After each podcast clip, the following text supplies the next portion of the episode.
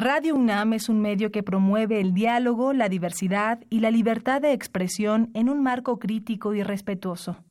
Los comentarios expresados a lo largo de su programación reflejan la opinión de quien los emite, mas no de la radiodifusora.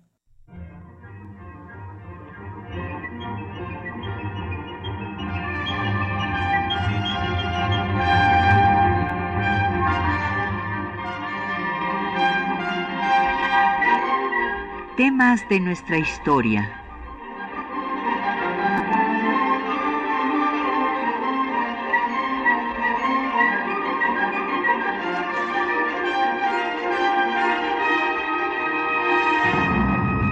Un espacio que difunde el conocimiento del pasado para comprender nuestro presente. Programa a cargo de la maestra Patricia Galeana.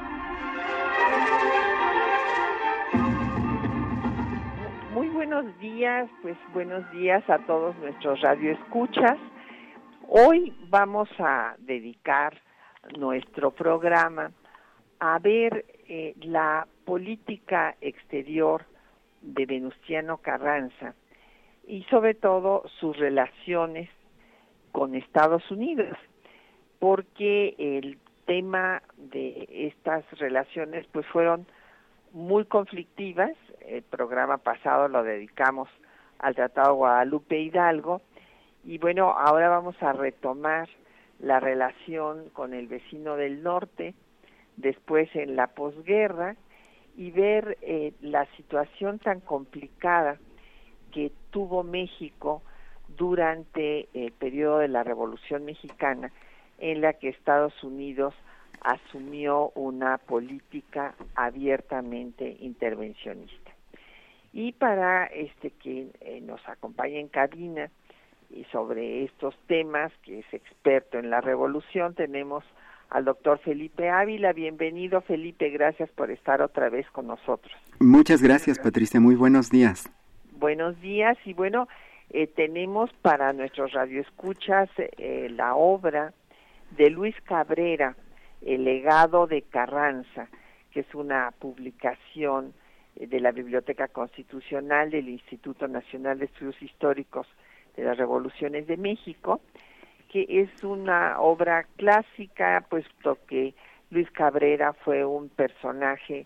muy cercano, muy influyente en el gobierno de Carranza, que inclusive pues eh, le ayudó en muchas de las gestiones diplomáticas que tuvo que hacer con Estados Unidos, por ejemplo, cuando él fue a negociar que se retirara la expedición punitiva que estaba buscando a Villa y que llegó a tener diez mil hombres al mando de Pershing aquí en nuestro país, violando desde luego la soberanía nacional. Y entonces el, eh, texto de Luis Cabrera pues nos da eh, de cuerpo entero todas las problemas que enfrentó Carranza este como estadista y que supo resolver con esto, con una visión de Estado de largo plazo, no nada más eh, con la visión coyuntural del político que quiere el poder, sino de quien busca la estabilidad de un gobierno, de sus instituciones y su respeto eh, por la comunidad internacional. Llámenos, tenemos como de costumbre eh, pues los eh, teléfonos en cabina, el 55 36 89 89, una alada sin costo 01 800 505 26 88, un correo de voz 56 23 32 81. Puede usted también mandarnos un correo electrónico a temas de nuestra historia, todo junto con minúscula, arroba yahoo.com.mx. En Twitter nos puede seguir por arroba temas historia y en Facebook por temas de nuestra historia UNAM y el programa queda en línea en el www.radio.unam.mx. Bueno, pues eh, Felipe, vamos a eh, ubicar primero eh, pues esta pues relación eh, difícil siempre las relaciones con los vecinos son relaciones difíciles. Sí. ¿Verdad? O nuestros vecinos en el departamento, en, en fin, siempre hay que pues tener eh, mucho cuidado con estas relaciones y en el pues con Estados Unidos como ya vimos en el programa pasado pues han sido ciertamente conflictivas después de que eh, pues vino la guerra de conquista territorial y en nuestro país perdió más de la mitad de su territorio la situación no eh, quedó tranquila sino al contrario en la posguerra, y eso es lo que había dicho Campo, que el firmar ese tratado nos dejaba en una situación de gran debilidad frente al vecino, y en efecto así fue, porque pues vinieron las presiones para, no habían quedado satisfechos, no tenían eh, la península de Baja California, no tenían el paso de Tehuantepec, y entonces vino el Tratado de la Mesilla, para que pudiera pasar su ferrocarril transcontinental y este, esto fue en 1853 y se modificó eh, un artículo, el único que favorecía a México del Tratado de Guadalupe Hidalgo, para que no pudieran, que, eh, que no eh, tuvieran la, el compromiso de no lanzar a los indios nómadas al territorio nacional. Después en la guerra de reforma y en la intervención francesa Estados Unidos primero había reconocido, esto hay que decirlo, al gobierno conservador de la capital. Y fue gracias a la gestión diplomática de Ocampo que eh, pues reconocieron al gobierno de Juárez que estaba en Veracruz y después pues presionaron para que se cumpliera el artículo octavo del Tratado de la Mesilla y se hiciera un tratado para el paso por Tehuantepec, que fue el proyecto del Tratado Maclean-Ocampo. Eh, después, eh, cuando la intervención francesa y el Segundo Imperio,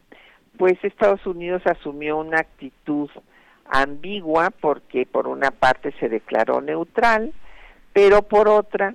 empezó a venderle armas a los franceses porque los quería tener contentos para que no pasaran a intervenir en su guerra civil de secesión y no exigieron la salida de las tropas eh, europeas de América como habían ofrecido en, la doctrina Monroe, sino hasta que acabó su guerra y en realidad asumieron una actitud ya más decisiva cuando el, gobierno de Juárez y la resistencia republicana estaba ganando. Esto es muy importante decirlo porque todas las los antijuaristas, los conservadores dicen, "No, bueno, es que Juárez ganó porque le ayudaron los Estados Unidos." No es así. Eh, fue todo lo contrario. O sea, ganó porque hubo una cohesión que se fue dando, una cohesión nacional a lo largo de cinco años de ocupación de un ejército extranjero. Y bueno, después en el gobierno de Lerdo eh, vino un cierto aislacionismo, eh, la célebre frase de Sebastián Lerdo de Tejada era que entre debilidad y fortaleza más valía un desierto de por medio y creo que fue una actitud de dignidad importante que tuvo Lerdo de no estar buscando la relación con todos los países que habían reconocido al imperio y que habían apoyado al imperio hasta que estos países solicitaran relaciones con México sobre un plano de igualdad y de dignidad. Ya después en la dictadura porfirista, pues viene esta apertura para la inversión extranjera, la apoteosis en el centenario de uniones extranjeras, pero eh, lo que ya no les gustó a los norteamericanos es que Díaz les canceló la concesión que les había dado para que eh, estuvieran haciendo sus pruebas militares en Bahía Magdalena y con esto ya dejaron de tenerles simpatía. Después ya viene la revolución y aquí es donde van a asumir, como decía yo, una actitud intervencionista. Sí, sin duda, Patricia. Creo que has hecho una muy buena presentación general de la evolución de esta conflictiva relación entre México y Estados Unidos después de que con la guerra de conquista perdimos más de la mitad de nuestro territorio. En efecto, eh, cuando estalla la revolución maderista, los Estados Unidos no se quedan con los brazos cruzados. Eh, incluso cuando el movimiento de Madero toma auge, eh, comienza a derrotar al ejército porfirista y sobre todo cuando se ve que es inminente el triunfo de la revolución encabezada por Madero, los Estados Unidos despliegan una enorme movilización militar a lo largo de nuestra frontera, más de 20.000 hombres eh, se despliegan por la frontera norte de nuestro país eh, en una actitud amenazante pero también expectante porque desde luego lo que querían eh, dejar constancia muy enfáticamente es que ellos estaban preocupados por lo que estaba pasando en México y que si lo consideraban necesario pues iban a intervenir. Eh, mandan navíos de guerra a los principales puertos mexicanos y hacen declaraciones oficiales en donde eh, dejan ver que Estados Unidos espera que no se afecten sus intereses, los intereses de sus ciudadanos residentes en México, de las empresas estadounidenses en nuestro país, y que en caso de que lo consideraran necesario, pues no dudarían en realizar una es también muy sintomático como, bueno, eh, Francisco Madero gana eh, el poder, derrota a la dictadura porfirista eh, y cuando asume la presidencia, una de las medidas que le causó más enojo, más molestia al gobierno de Estados Unidos y a las empresas estadounidenses fue el impuesto de 20 centavos que puso al petróleo por tonelada de, crudo producido, lo cual es realmente una cantidad irrisoria. Las ganancias de, las empresas estadounidenses eran exorbitantes y un impuesto de 20 centavos por tonelada pues realmente no les afectaba en nada su, su plusvalía. Pero había otra cosa que tampoco les gustó, que con ese motivo tenían que reportar cuántas toneladas sacaban. Así es, sin duda, porque pues ellos llevaban su propia contabilidad para no pagar impuestos eh, evadían. No, reportaban realmente los que sacaban. Claro.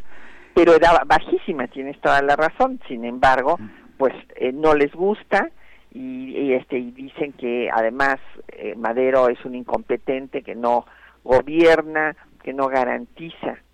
pues los bienes de los Estados Unidos aquí en México y Sí, y, y bueno, viene de, eh, un episodio trágico, eh, la actitud abiertamente intervencionista, injerencista, eh, una, yo creo, de las peores actitudes de la diplomacia en los anales internacionales, que fue la, la actitud contraria a Madero del, embajador estadounidense Henry Lane Wilson, quien nunca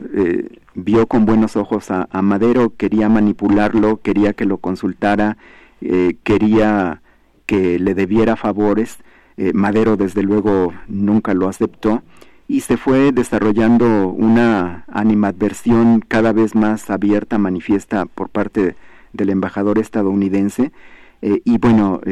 todos sabemos el deplorable papel, vergonzoso papel que, jugó el embajador estadounidense durante la decena trágica, donde estuvo alentando a los complotistas, estuvo debilitando al gobierno de Madero, estuvo tratando de que el resto del cuerpo diplomático eh, le volteara la espalda a Madero, incluso le pidieron la renuncia cuando la capital estaba ensangrentada por los enfrentamientos militares contra los rebeldes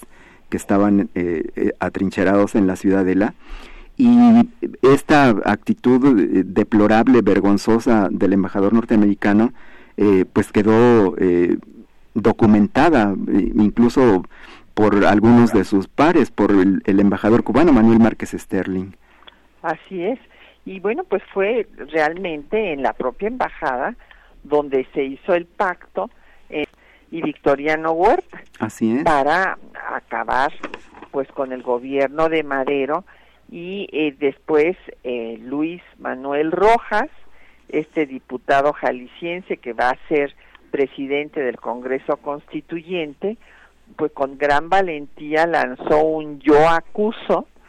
al embajador Henry Lane Wilson de haber sido el responsable moral del asesinato del presidente Madero y el vicepresidente Pino Suárez. Así es. Pues vamos a hacer una pausa, vamos a escuchar eh, pues música, música clásica mexicana de hace 100 años de Carlos Chávez, que fue uno pues un compositor eh, muy cercano al presidente Carranza. Eh, vamos a escuchar una de sus composiciones de juventud de Carlos Chávez, que se llama Versés, y es del disco Valses, interpretado por Elizabeth Lozano.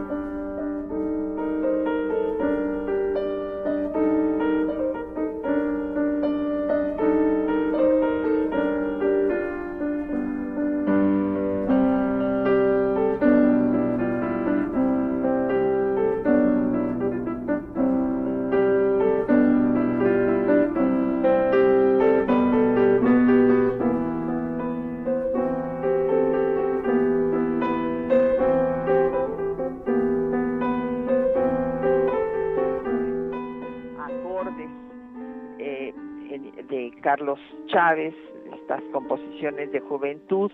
con Elizabeth Lozano, mientras vamos dando paso ya a las preguntas de nuestros radioescuchas. Eh, por ejemplo, eh, bueno, nos eh, llama Efren Martínez de la Gustavo Madero y nos dice que en qué consistió la política exterior de Carranza. Bueno, pues la política exterior de Carranza consistió en defender la soberanía nacional en un momento dificilísimo eh, está pues eh, primero luchando contra Huerta eh, que fue el que dio el cuartelazo y acabó con la vida de Madero y después en la guerra civil en donde pues todo el país sigue en pie de lucha y en un contexto internacional dificilísimo porque está la gran guerra europea que se convierte en guerra mundial cuando entra Estados Unidos en ella. Y bueno, pues fue un momento realmente difícil en el que por una parte Estados Unidos y por otra parte Alemania pues presionaba a Carranza para que entrara en esta guerra con cada eh,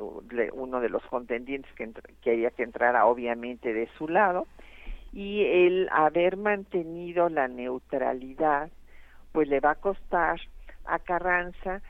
que eh, pues lo llamen eh, pues filo alemán, o sea que era partidario de los alemanes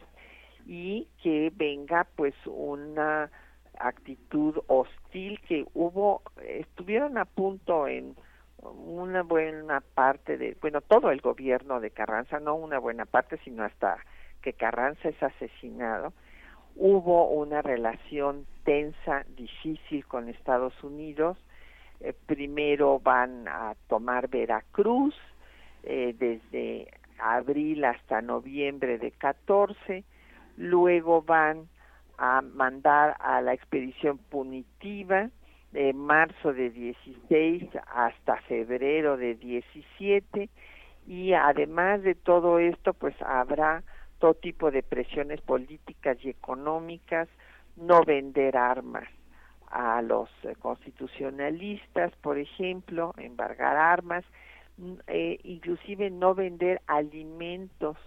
e impedir incluso que otros países como Argentina y Cuba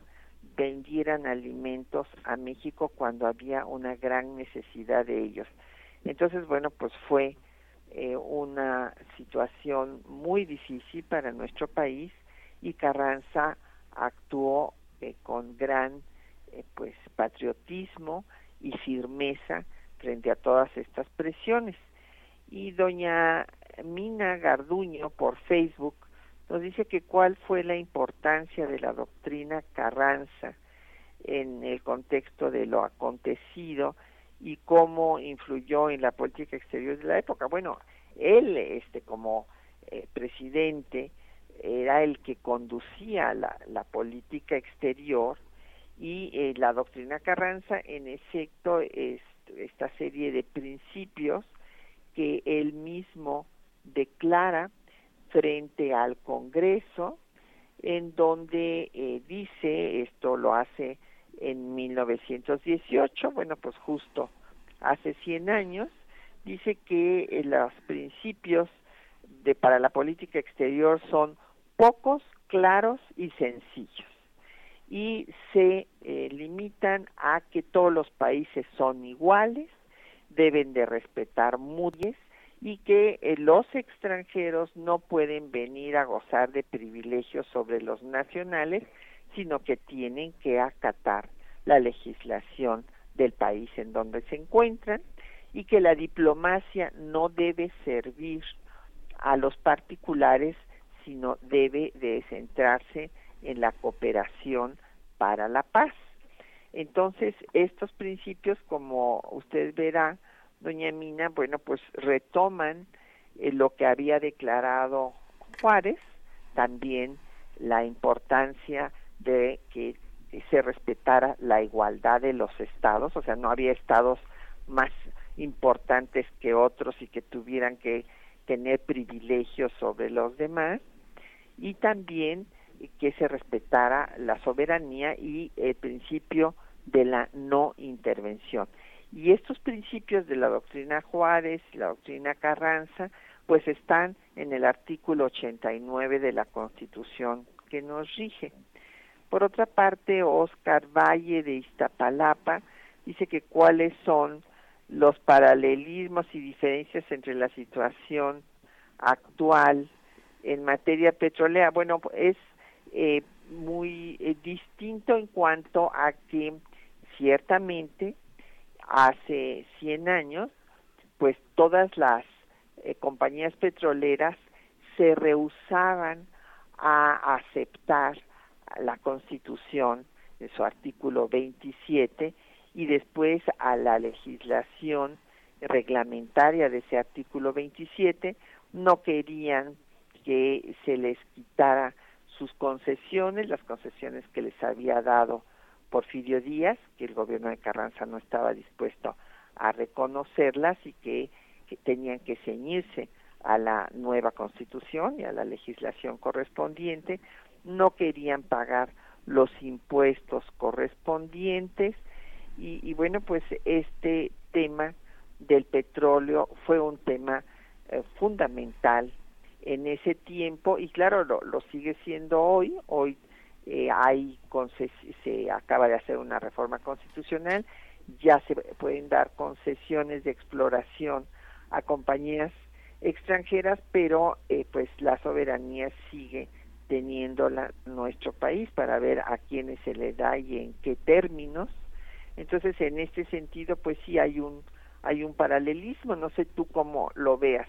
Felipe. Sí, sin duda. Eh, México es un país petrolero desde hace más de 100 años, uno de los más importantes a nivel mundial. El petróleo jugó un papel central durante la revolución y también hay que decirlo, aprovechando el tema que has escogido para este programa, el petróleo mexicano fue fundamental para los países aliados eh, para que pudieran ganarle la guerra a Alemania. Alemania en algún momento en 1917, incluso en 18 ya cuando entraron los Estados Unidos a la guerra, eh, parecía estar dominando las batallas. Eh, no podían los aliados derrotar el fuerte ejército y la, armada eh, de Alemania y de los países aliados a, ellos. y el petróleo mexicano, la actitud de Carranza de defensa de la soberanía nacional, también aprovechó la coyuntura de la conflagración mundial para que el petróleo mexicano alimentara a los ejércitos eh, tanto de los Estados Unidos como de Inglaterra y este fue un factor clave para que pudieran vencer a Alemania en 1918. Eh, la Constitución mexicana, eh, sobre todo en el artículo 27 que estableció la soberanía de la nación sobre los recursos naturales y en particular sobre el subsuelo, sobre las minas y el petróleo, eh, tuvo muchos problemas para poder llevarse a cabo para que todas las empresas extranjeras finalmente la pudieran acatar. Eh, ellos eh, se resistieron a que se hiciera retroactivo el artículo 27 de la Constitución, estuvieron condicionando su apoyo económico, el reconocimiento oficial, el comercio con ambos países hasta que finalmente después de eh, los acuerdos de Bucareli en el gobierno de Álvaro Obregón eh, le dieron el reconocimiento al gobierno mexicano pero condicionaron también que no se aplicara de manera retroactiva el artículo 27 constitucional. Eh, finalmente, durante el cardenismo, el gobierno del general Lázaro Cárdenas hace efectiva la soberanía nacional sobre los recursos petroleros eh, y una de las medidas más trascendentales en la historia política y económica de nuestro país pues fue sin duda la expropiación de 1938 que también nuevamente causó eh, pues muchos problemas y presiones para el eh, país mexicano y Pemex se convirtió en la empresa más importante en el desarrollo económico de México en toda la segunda mitad del siglo XX y también sigue siendo la principal empresa pública que tenemos hoy día. Y como has mencionado, eh, en 2013 se aprobó una reforma constitucional que eh, desde eh, tanto tiempo no, no se había hecho y que permitió la, la, la exploración de empresas extranjeras sobre los campos petrolíferos nacionales, las aguas territoriales, aunque conservando, como bien has dicho, la soberanía de México. Eh, y bueno, hay, hay similitudes en el sentido de que el, petróleo sigue siendo estratégico no solo para México, sino para la economía internacional, que México sigue eh, manteniendo la soberanía sobre la explotación de este recurso fundamental pero que sigue siendo codiciado por las enormes eh, empresas petroleras extranjeras. ayer fue eh, la última ronda de eh, estas negociaciones que están haciéndose por parte del gobierno de México para abrir la exploración de los campos petrolíferos y vimos como las grandes transnacionales, varias de ellas son las mismas que había hace 100 años, pues se lean en la puja por ganar las licitaciones para poder explorar esta enorme riqueza que seguimos teniendo en nuestro país, Patricia. Claro, y bueno, también hay que decirlo, y en eso tenemos que estar preparados, que ya este el mundo está cambiando, buscando otro tipo de energía no no contaminante. Así es. Entonces también eso creo que es importante que lo eh, tomemos en cuenta. En unos años ya eh, la energía eólica, la energía solar, todas estas energías van a sustituir al, al petróleo también, eh, por eso es creo importante valorar qué tan necesario es que estas eh, pues, que este se explote pues en los años venideros antes de que ya este el mundo haya cambiado a otro tipo de energías. Sí, sí. Y, bueno, pues nos han llegado muchas más preguntas. Eh, nos pregunta don Javier Guerra de la Benito Juárez que cómo fue la relación de Carranza con el presidente Taft. No, pues no, no fue nada buena, eh, don Javier, porque acuérdese que Taft este, apoyaba a Henry Lane Wilson y pues se guiaba en su política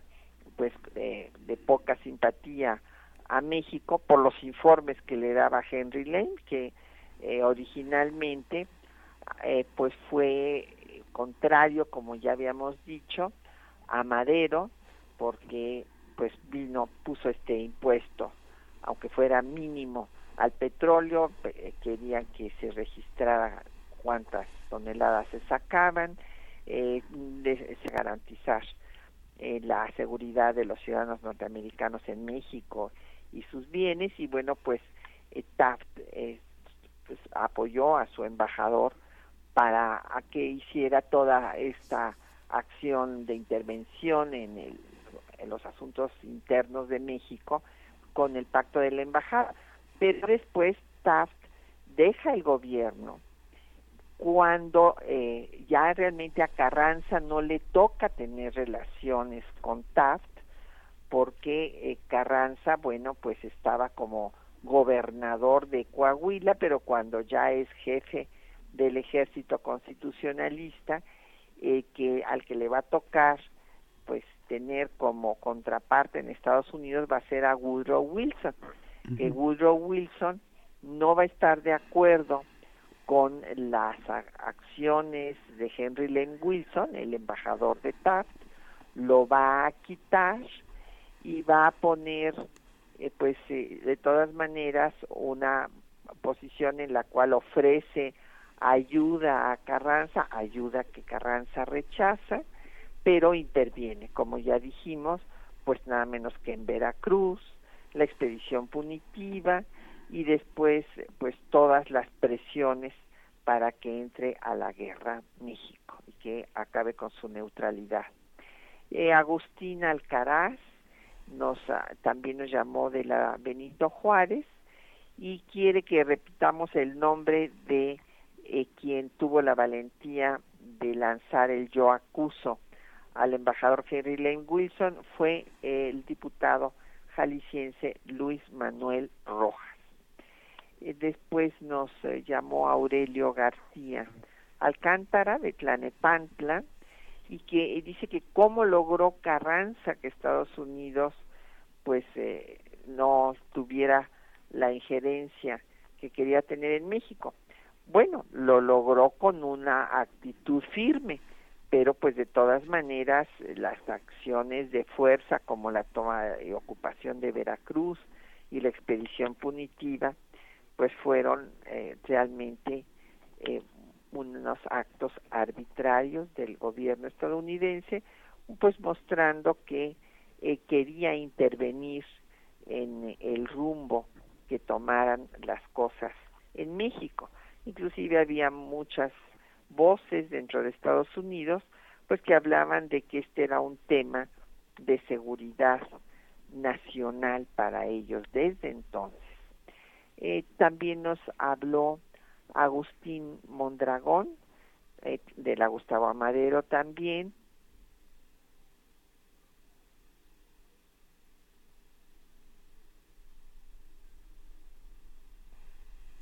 Que han tenido desde la guerra de conquista territorial, eh, habla de la mascarada de Santana. Bueno, hay que decir, don Agustín, que no había condiciones para ganar esto de que Santana les aconsejó a, los estadounidenses cómo llegar a la Ciudad de México y cómo ganar, pues no, digo, no, no es que tiene ningún fundamento,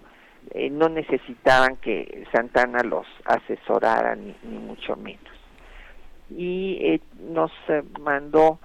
bueno, perdón, nos habló también de Whisky Lucan, Josefina Cruz,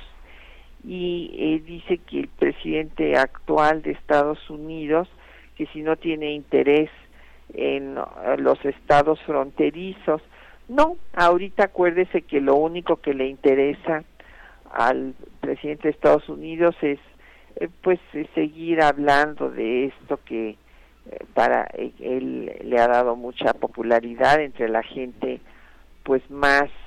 eh, supremacista, más racista de Estados Unidos, de poner un muro entre los dos países. Agradecemos sus felicitaciones a Martín Catalán eh, de la Netzahualcoyot, muchos saludos, también a Elías Martínez Cervantes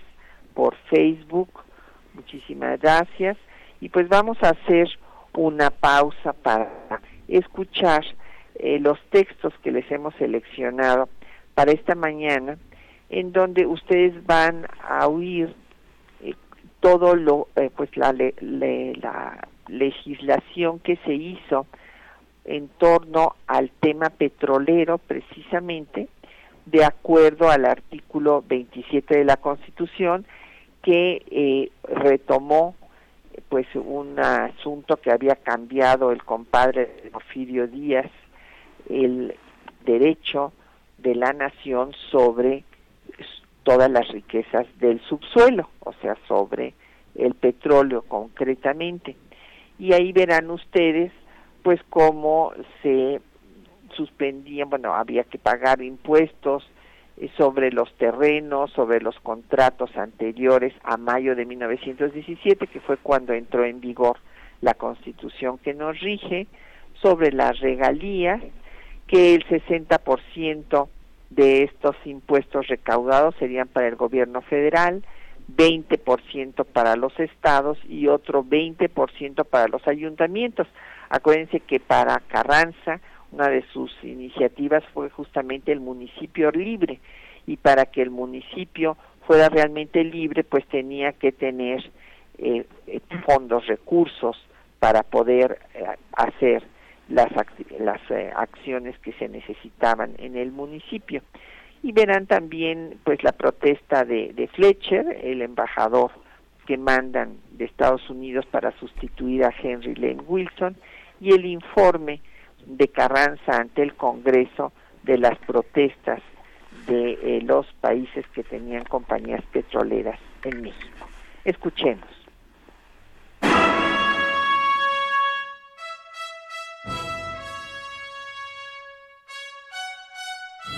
Para dar continuidad a lo establecido en el artículo 27 constitucional, el 19 de febrero de 1918, el presidente Venustiano Carranza emitió un nuevo impuesto sobre rentas anuales y regalías a la explotación petrolífera. Artículo primero. Se establece un impuesto sobre los terrenos petrolíferos y sobre los contratos petroleros que se hayan celebrado con anterioridad al día primero de mayo de 1917 y que tengan por objeto el arrendamiento de terrenos para la explotación de carburos de hidrógeno o el permiso para hacer esta por un título oneroso. Artículo tercero. Se graban todas las regalías en los contratos petroleros con el 50% de su monto en efectivo o en especie, según lo determine la Secretaría de Hacienda. Artículo 14. Los propietarios de terrenos que deseen explotar por su cuenta los yacimientos petrolíferos del subsuelo y que no hayan celebrado algún contrato petrolero, harán una manifestación dentro de los tres meses siguientes a su promulgación. Después de este plazo, se considera vacante todo fondo petrolero que no haya sido registrado en la forma prescrita. Artículo 18. El producto de este impuesto se distribuirá en la siguiente forma. 60% para el gobierno federal, 20% para los gobiernos de los estados, 20% para los ayuntamientos respectivos, tomando en cuenta la ubicación de los terrenos de que se trate. El embajador estadounidense Henry P. Fletcher protestó ante esta medida bajo los siguientes términos. Tengo instrucciones de manifestar a Vuestra Excelencia que mi gobierno le ha prestado su más cuidadosa atención por los resultados que este decreto, si se pone en vigor, pudiera tener sobre los intereses y derechos de las propiedades americanas en México. El gobierno de los Estados Unidos no pretende solicitar para sus ciudadanos el que sean exentos del pago ordinario y justo que les corresponde en las cargas de las contribuciones en tanto que las mismas sean uniformes y no parciales al cobrarse y que puedan con justicia considerarse como contribución y no como confiscación o imposición injusta. Al respecto, Venustiano Carranza destacó en su informe de gobierno del 1 de septiembre de 1918 lo siguiente. En 19 de febrero del año en curso, el gobierno mexicano expidió un decreto imponiendo contribuciones a los terrenos petrolíferos y a los contratos petroleros. Los gobiernos de Estados Unidos, Inglaterra, los Países Bajos y Francia hicieron representaciones diplomáticas protestando formalmente las tres primeras contra la ejecución del decreto en cuanto afectara los intereses respectivos. Francia se limitó a señalar los inconvenientes que en su concepto originaría la ley para las sociedades en que haya accionistas franceses. Siendo el decreto motivo de las notas de carácter fiscal emanado de la potestad soberana de imponer contribuciones y ley general que recae sobre todos los propietarios de terrenos y contratistas petroleros, sin excepción, sean mexicanos o extranjeros, el gobierno mexicano contestó a aquellas notas, no reconociendo a ningún país el derecho de protestar por actos de esta naturaleza, y haciendo hincapié en la igualdad que debe haber entre nacionales y extranjeros ante la legislación fiscal mexicana, llamó la atención sobre la premura de la representación diplomática, que ordinariamente es la última en ejercitarse, cuando se han agotado inútilmente los medios que las leyes del país establecen, es decir,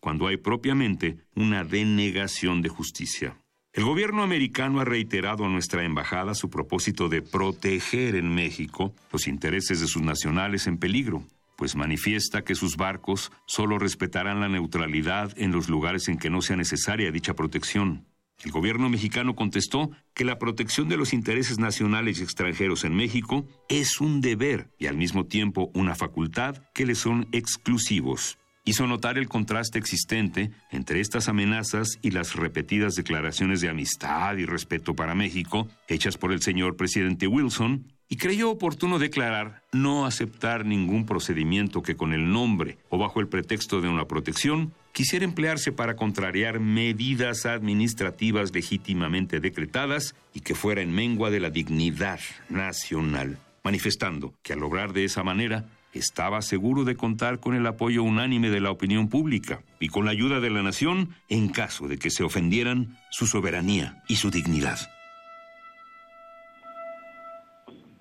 Bueno, pues ahí tienen ustedes los textos que les seleccionamos y nos han seguido llegando muchas preguntas, Felipe. Sí. Don José Guadalupe Medina dice que, eh, que qué beneficios obtuvo Wilson con la muerte de Madero y Pino Suárez. No, acuérdese, don José Guadalupe, que quien estaba en la presidencia cuando eh, la decena trágica y el asesinato de Madero y Pino Suárez fue Taft y eh, pues eh, Taft, como ya habíamos dicho, pues eh, creía en los informes de Henry Lane Wilson que tenía una gran animadversión a Madero y que decía que Madero pues no era capaz de gobernar al país y de pues garantizar la vida y los bienes de los estadounidenses aquí en México. Entonces era un pues supuesto beneficio que hubiera un gobierno estable y por eso es que Henry Lane Wilson pues eh, eh, invitó a Félix Díaz y a Victoriano Huerta para que pactaran en la embajada que supuestamente Victoriano Huerta iba a tener el gobierno provisional y que después eh, Félix Díaz habría elecciones y Félix Díaz sería el presidente, cosa que ya pues no sucedió porque Victoriano Huerta se quedó este con el poder hasta que lo sacaron los constitucionalistas. Don Jacobo Silva por Facebook nos pregunta que cuándo fueron incorporados los eh, principios de las doctrinas Juárez y Carranza a la Constitución como principios de política exterior fueron incorporados en 1984 don Jacobo cuando estaba en la presidencia Miguel de la Madrid y participaron en la redacción de este artículo investigadores eh, de nuestra universidad, en particular el doctor Ricardo Méndez Silva, investigador de jurídicas internacionalista, experto en derecho internacional. Eh, también eh, nos pregunta sobre los debates que se dieron en el inicio del siglo sobre la Constitución y después ya no me queda muy claro si me pregunta usted que qué pienso yo de la actualización de la Constitución. Bueno, evidentemente hay de todo tipo de reformas, hay reformas eh, pues que han sido innecesarias, otras que pues eran fundamentales, como por ejemplo la ciudadanía de las mujeres o la reforma que se hizo en el 2011 eh, para que se respeten los derechos humanos, eh, pues hay reformas muy importantes y lo que pues es deseable que se haga es una reordenación como hizo también el Instituto de Investigaciones Jurídicas de nuestra universidad, una reordenación de los artículos porque hay artículos larguísimos, se han multiplicado el número de palabras, bueno, hasta los eh, pues estudiantes de derecho les cuesta trabajo eh, pues estudiar la Constitución que debemos de conocer toda la ciudadanía, entonces sí sería bueno que hubiera una reordenación y consolidación del texto constitucional. Le agradecemos mucho a Alejandra Juárez de Cuauhtémoc sus llamadas y pues eh, que le parece muy importante que se aborde este tema del gobierno de Carranza porque en efecto pues se ha hablado del movimiento constitucionalista, se ha escrito mucho sobre ese periodo de la revolución, pero no así del gobierno de Carranza y de la situación tan difícil que enfrentó. Y por último, don Jorge Virgilio nos dice que si hay paralelismo entre la situación de México y la situación eh, de México con Carranza y la situación de Venezuela, no, eh, don Jorge, yo creo que no, no, no la hay porque son personajes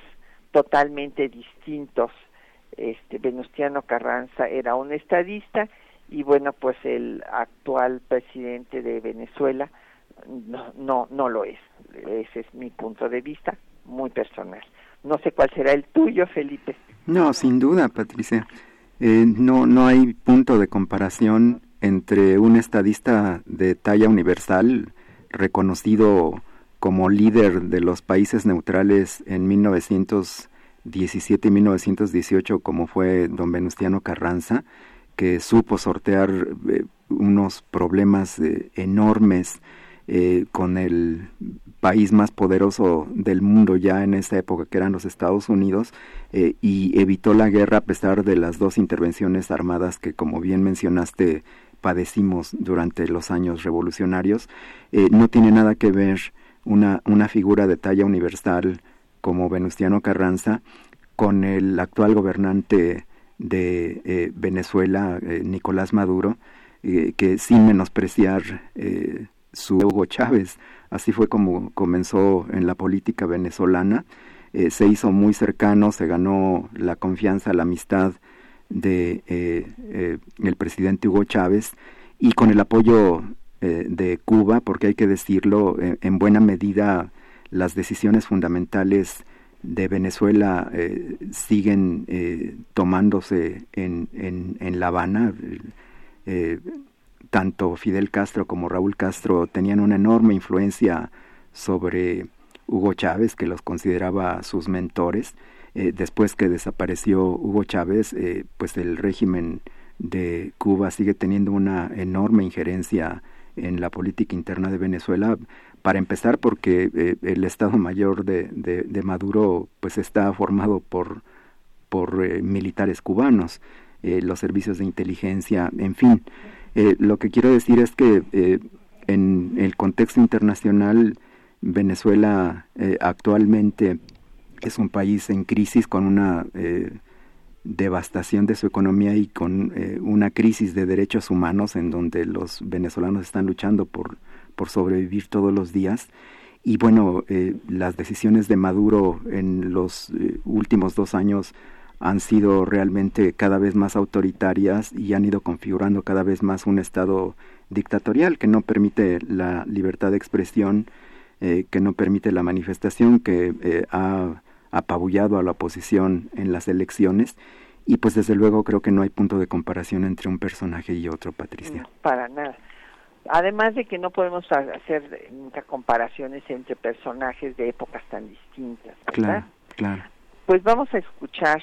otra composición de, de Carlos Chávez, este compositor muy cercano a Venustiano Carranza, del disco Valses, interpretado por Elizabeth Lozano, y pues yo no sé en qué estaría pensando Carlos Chávez, pero el título es muy provocativo, Esperanza ingenua. Este, pues nosotros tenemos una esperanza en que en que las cosas eh, se mejoren, ¿verdad? Que en, en, la, en nuestro vecino del norte que pues sea gobernado por otras personas con, por, por lo menos que tengan salud mental, ¿no crees? Sí, claro. Bueno, pues vamos a escuchar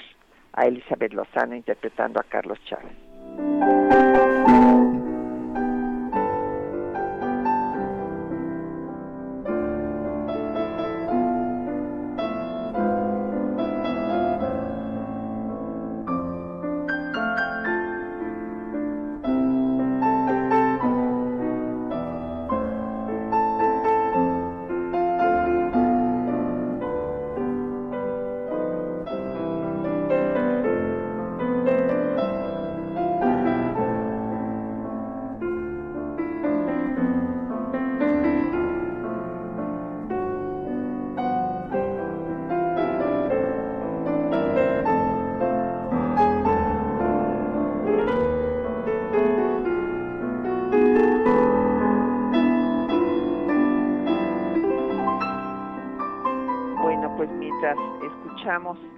Eh, de fondo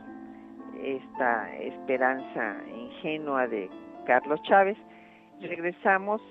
pues creo que es importante hablar, ya hemos hablado de las doctrinas mexicanas que marcaron pues los principios de nuestra política exterior, eh, la Juárez y la Carranza, pero también cabe recordar a las doctrinas de Estados Unidos, y ahí pues hay que eh, remontarnos a la doctrina Evarts, que fue la que estableció el secretario de Estado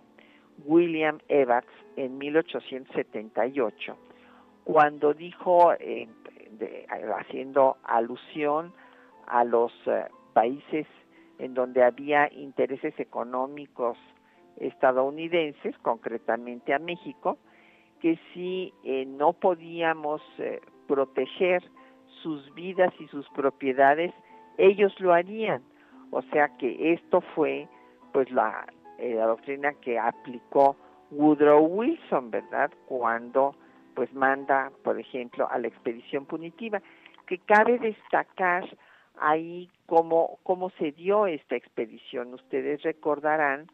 que primero Villa tenía muy buena relación con eh, los estadounidenses, era muy popular, pero cuando el gobierno de Estados Unidos reconoce a Carranza y se da cuenta que, bueno, pues Villa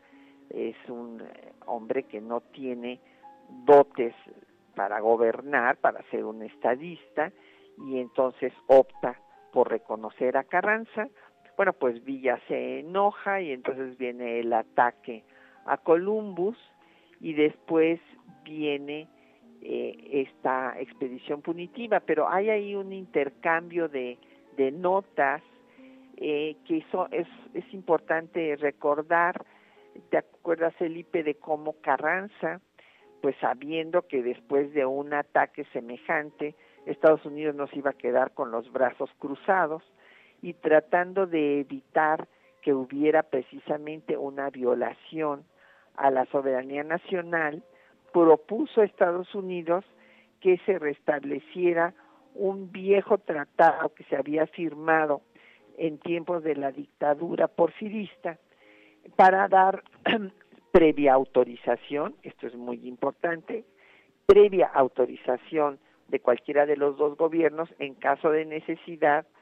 autorización para perseguir bandoleros.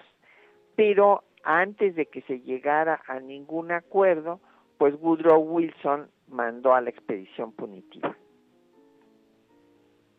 Eh, como, lo, como lo señalas,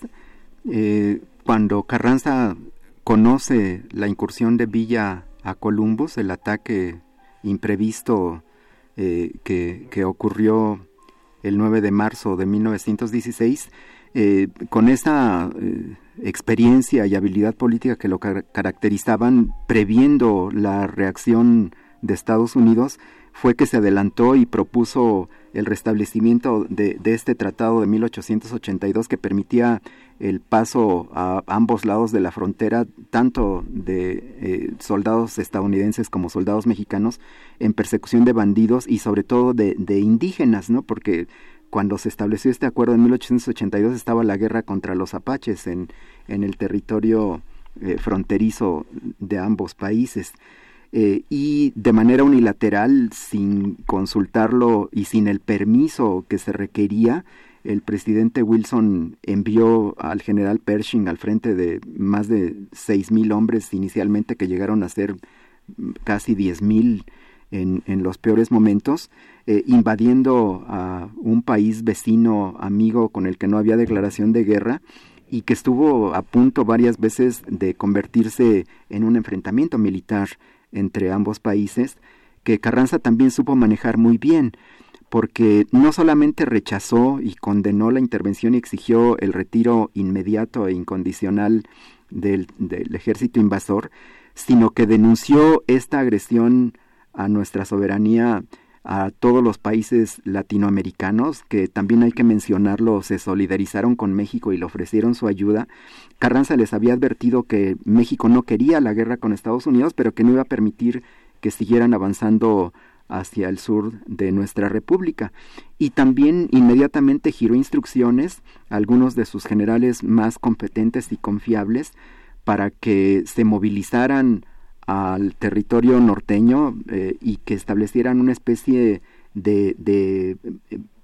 línea eh, militar que no permitiera la, la, la,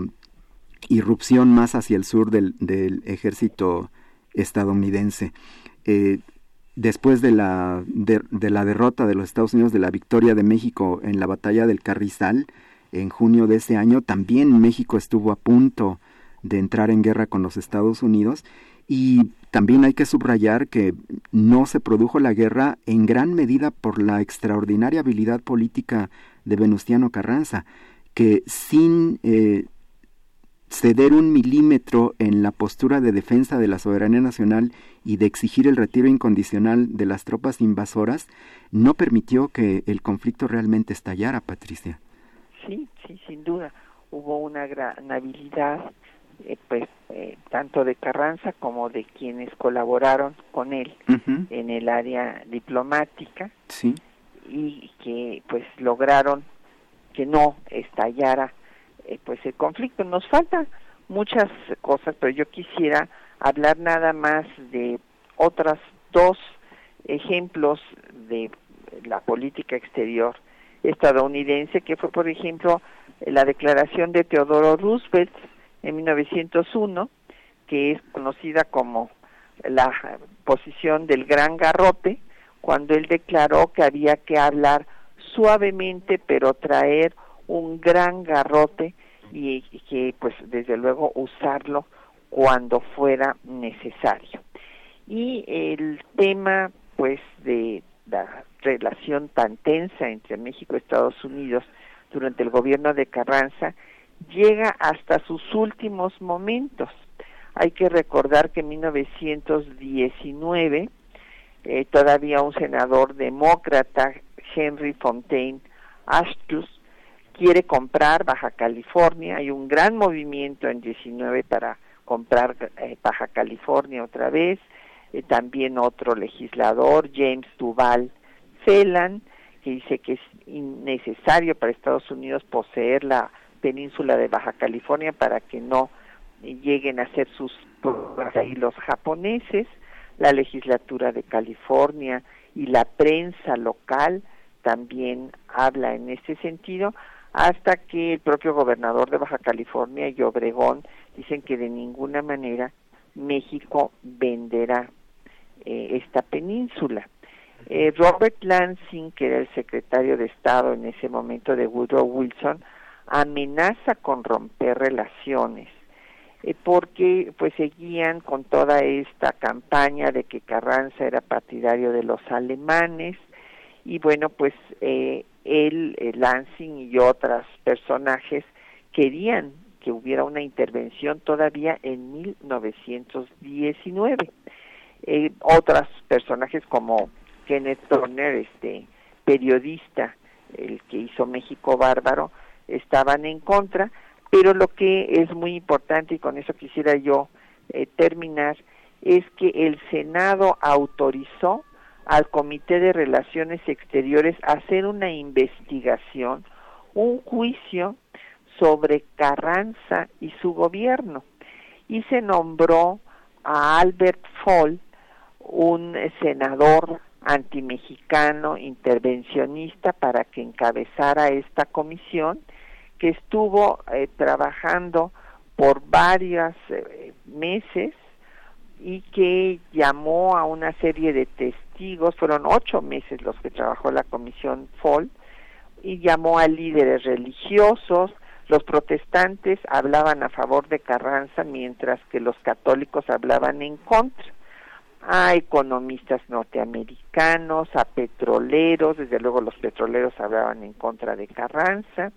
y finalmente la comisión Fall, después de su enjuiciamiento de Carranza y de su gobierno, concluye que hay que romper relaciones con México.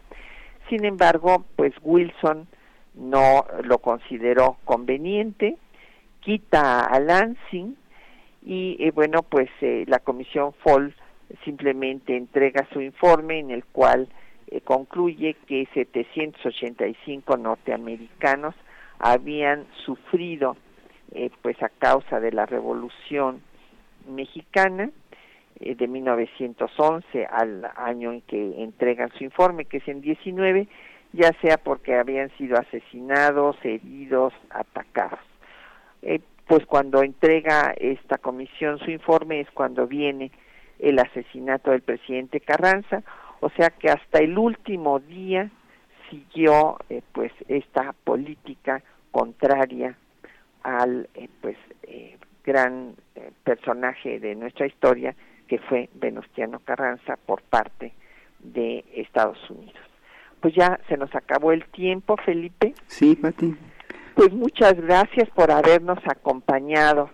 como siempre, nos da mucho gusto tenerte en temas de nuestra historia. Al contrario, Patricia. Agradecemos a nuestros compañeros que hacen posible el programa, Juan Stack y María Sandoval en la lectura de los textos, Socorro Montes en el control de audio, a Quetzalín Becerril en la producción y a Linda Franco en los teléfonos y Patricia Galeana se despide de ustedes hasta dentro de ocho días.